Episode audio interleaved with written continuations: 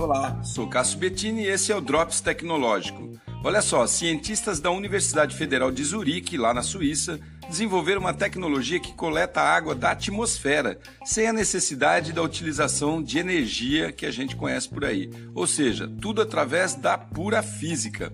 É sabido que há na atmosfera partículas de água em estado gasoso, todo mundo sabe, são as nuvens aí, etc.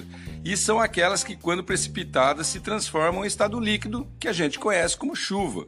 O processo atua justamente aí e ocorre durante o ciclo de 24 horas, aproveitando as diferenças climáticas entre o dia e a noite.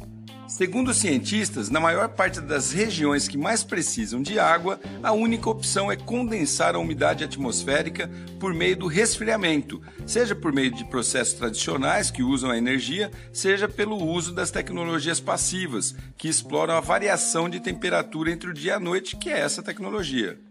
No entanto, as tecnologias passivas atuais, a água pode ser extraída apenas à noite porque o Sol aquece as partículas durante o dia, impossibilitando assim a condensação.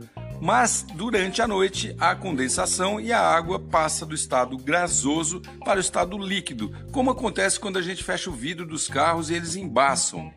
Eles já fizeram testes com coletadores pequenos, mas quando produzidos em maior escala, poderão suprir o abastecimento de água de lugares remotos que necessitam muito. Além disso, a equipe espera que outros pesquisadores possam integrar essa tecnologia com seus projetos, permitindo atender também outras necessidades, como por exemplo a dessalinização da água, que é muito importante isso, né?